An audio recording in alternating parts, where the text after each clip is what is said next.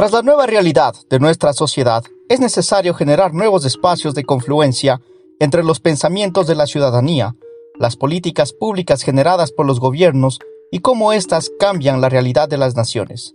En nuestra primera temporada te traemos relatos de ciudadanía, gobierno y Estado.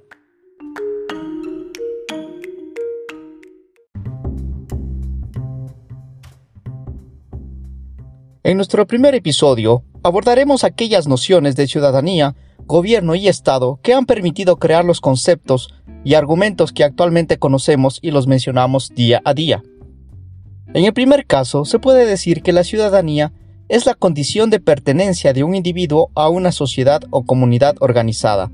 Por lo tanto, la cualidad de ser ciudadano de un Estado consiste en un vínculo jurídico que une al individuo con el Estado y supone la obtención de una serie de obligaciones y derechos políticos, entiéndase esto como el derecho del voto y otros derechos para participar en asuntos del gobierno. Por su parte, la Real Academia Española define a un ciudadano como una persona considerada como miembro activo de un Estado, titular de derechos políticos y sometido, a su vez, a las leyes.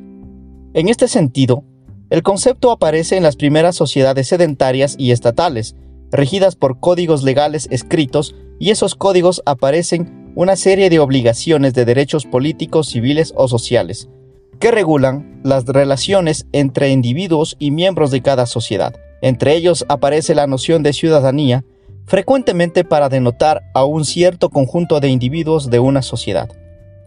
Los derechos y obligaciones de esos códigos conferían a un individuo la condición de ciudadano en las sociedades preestatales no existe un análogo claro de este concepto, al ser la mayor parte sociedades relativamente igualitarias y con una organización social simple y sin códigos legales descritos.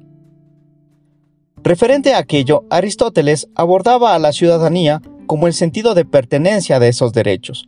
Sin embargo, los autores clásicos se preguntan, ¿quién es el ciudadano? ¿A qué se llama ciudadano?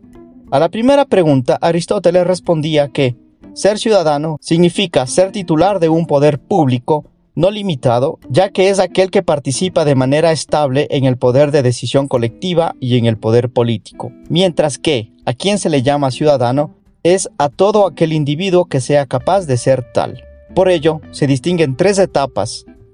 Una ciudadanía civil vinculada a la libertad y a los derechos de propiedad, una sociedad política ligada al derecho al voto y al derecho a la organización social y política, y por último, una ciudadanía social, relacionada con los sistemas educativos y el estado de bienestar.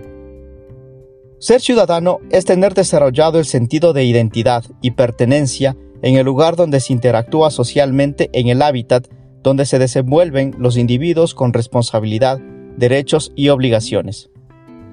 El término ciudadano puede definirse en términos generales como una persona que coexiste en una sociedad.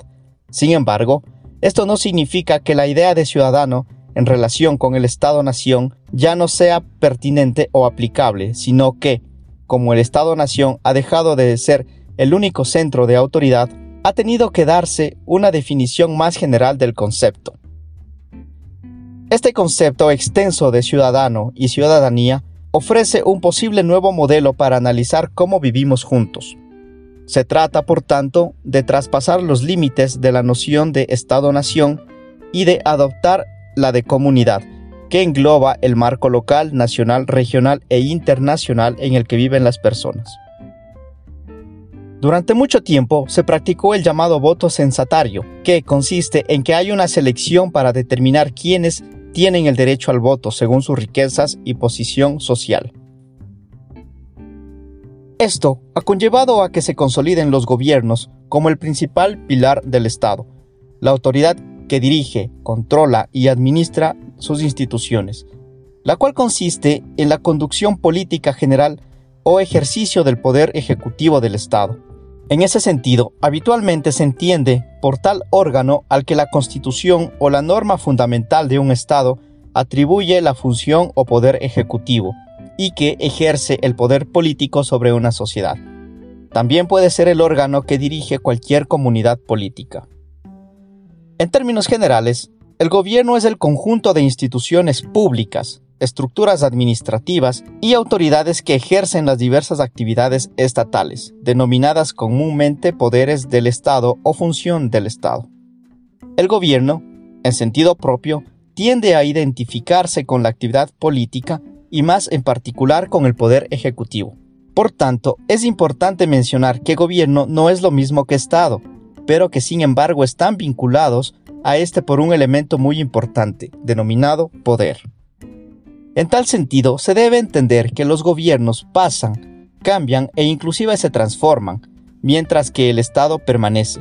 Por ello, el gobierno es el conjunto de órganos directores de un Estado a través del cual se expresa el poder estatal, por medio del orden jurídico. Puede ser analizado desde tres puntos de vista, según sus actores como un conjunto de funciones o por sus instituciones. Por ello, el objetivo fundamental del gobierno es maximizar la producción de bienes y servicios que satisfagan las necesidades de la sociedad, mediante el pleno aprovechamiento de todos los recursos humanos, naturales, infraestructura física o tecnológica, medios de producción, entre otros. En la medida que el gobierno se orienta a este objetivo, se tendrá una mayor conciencia social de gobierno. Por tanto, diversas ideologías históricas han hecho una crítica radical de la existencia del Estado en sí mismo o las formas de gobierno elegidas para dirigir un Estado.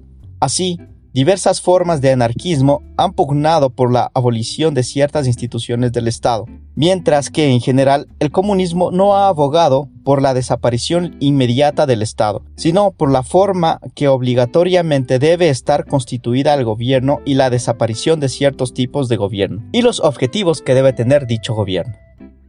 Igualmente, otras ideologías como el socialismo, el liberalismo o el fascismo apoyan decididamente la existencia de un gobierno y no hacen afirmaciones muy concretas sobre quiénes deben constituirlo, y más bien tienden a propugnar cuáles son los objetivos ideales de un gobierno. Haciendo énfasis en lo mencionado anteriormente, se debe entender que un Estado es una organización política constituida por un conjunto de instituciones burocráticas estables, a través de las cuales ejerce un monopolio de uso de fuerzas aplicadas a una población dentro de unos límites territoriales establecidos. Muchas sociedades han sido gobernadas por estados durante milenios. Sin embargo, la mayoría de las personas en la prehistoria vivían en sociedades sin estado. El surgimiento de la religión, la invención de la escritura y el crecimiento desmesurado de las ciudades permitieron que se desarrollen una nueva variedad de estado. La definición más comúnmente aceptada es la de Max Weber, que en 1919 definió el Estado moderno como una asociación de dominación con carácter institucional que ha tratado con éxito de monopolizar dentro de un territorio el monopolio de la violencia legítima como medio de dominación y que, con este fin, ha reunido todos los medios materiales en manos de sus dirigentes y ha expropiado a todos los seres humanos que antes disponían de ellos por derecho propio, sustituyéndolos por sus propias jerarquías supremas. Otra definición comúnmente aceptada del Estado es la que se dio en la Convención de Montevideo sobre Derechos y Deberes de los Estados en 1933, en donde se definió el Estado como un espacio que posee una población permanente un territorio definido y un gobierno que es capaz de mantener el control efectivo sobre el territorio correspondiente y de conducir relaciones internacionales con otros estados. Confundiendo el problema de definición, que es Estado y gobierno, a menudo se usan como sinónimos en una conversación común e incluso en algunos discursos académicos. Sin embargo, en este esquema de definición, los estados son personas jurídicas de derecho internacional, en cambio los gobiernos son organizaciones de personas. Los estados pueden ser examinados dinámicamente usando el concepto de estatalidad aportado por Oscar Oslak. Desde el punto de vista, aquellos van adquiriendo con el paso del tiempo ciertos atributos hasta convertirse en organizaciones que cumplen la definición de Estado. Estas características de estatalidad, enunciadas en un orden arbitrario, en el sentido en que cada Estado puede adquirir estas características, no necesariamente en la secuencia indicada son las siguientes. Capacidad de externalizar su poder, es decir, obtener el reconocimiento de otros estados. Capacidad de institucionalizar su autoridad, significa la creación de organismos para imponer la coerción, como por ejemplo Fuerzas Armadas, escuelas o tribunales.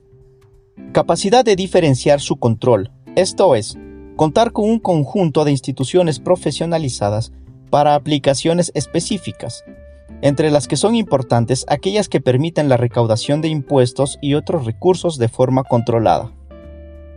Capacidad de internalizar una identidad colectiva, creando símbolos generadores de pertinencia e identificación común, diferenciándola de aquella de otro Estado, por ejemplo, himno nacional o bandera de países propios.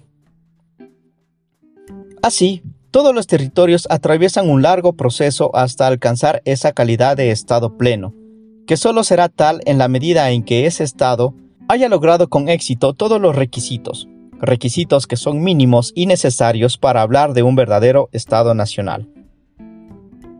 Todo esto hace que el Estado sea una de las más importantes formas de organización social en el mundo, ya que en cada país y en cada parte de las sociedades se postula la existencia real o ficticia de un Estado.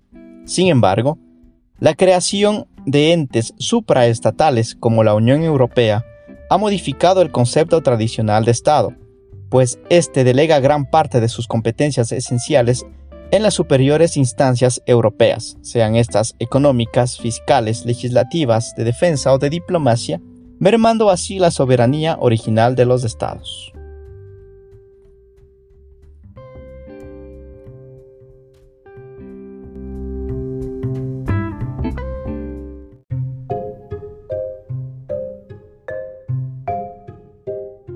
Queridas amigas y queridos amigos, hemos llegado al final de este episodio en Relatos de Ciudadanía, Gobierno y Estado. Por ello invitamos a que nos escuches en nuestros próximos capítulos en los cuales con ayuda de importantes invitados abordaremos temas interesantes y de actualidad, cuyo fin será el de cambiar el rumbo habitual a los procesos de nuestra sociedad, porque esto es Disruptando Podcast.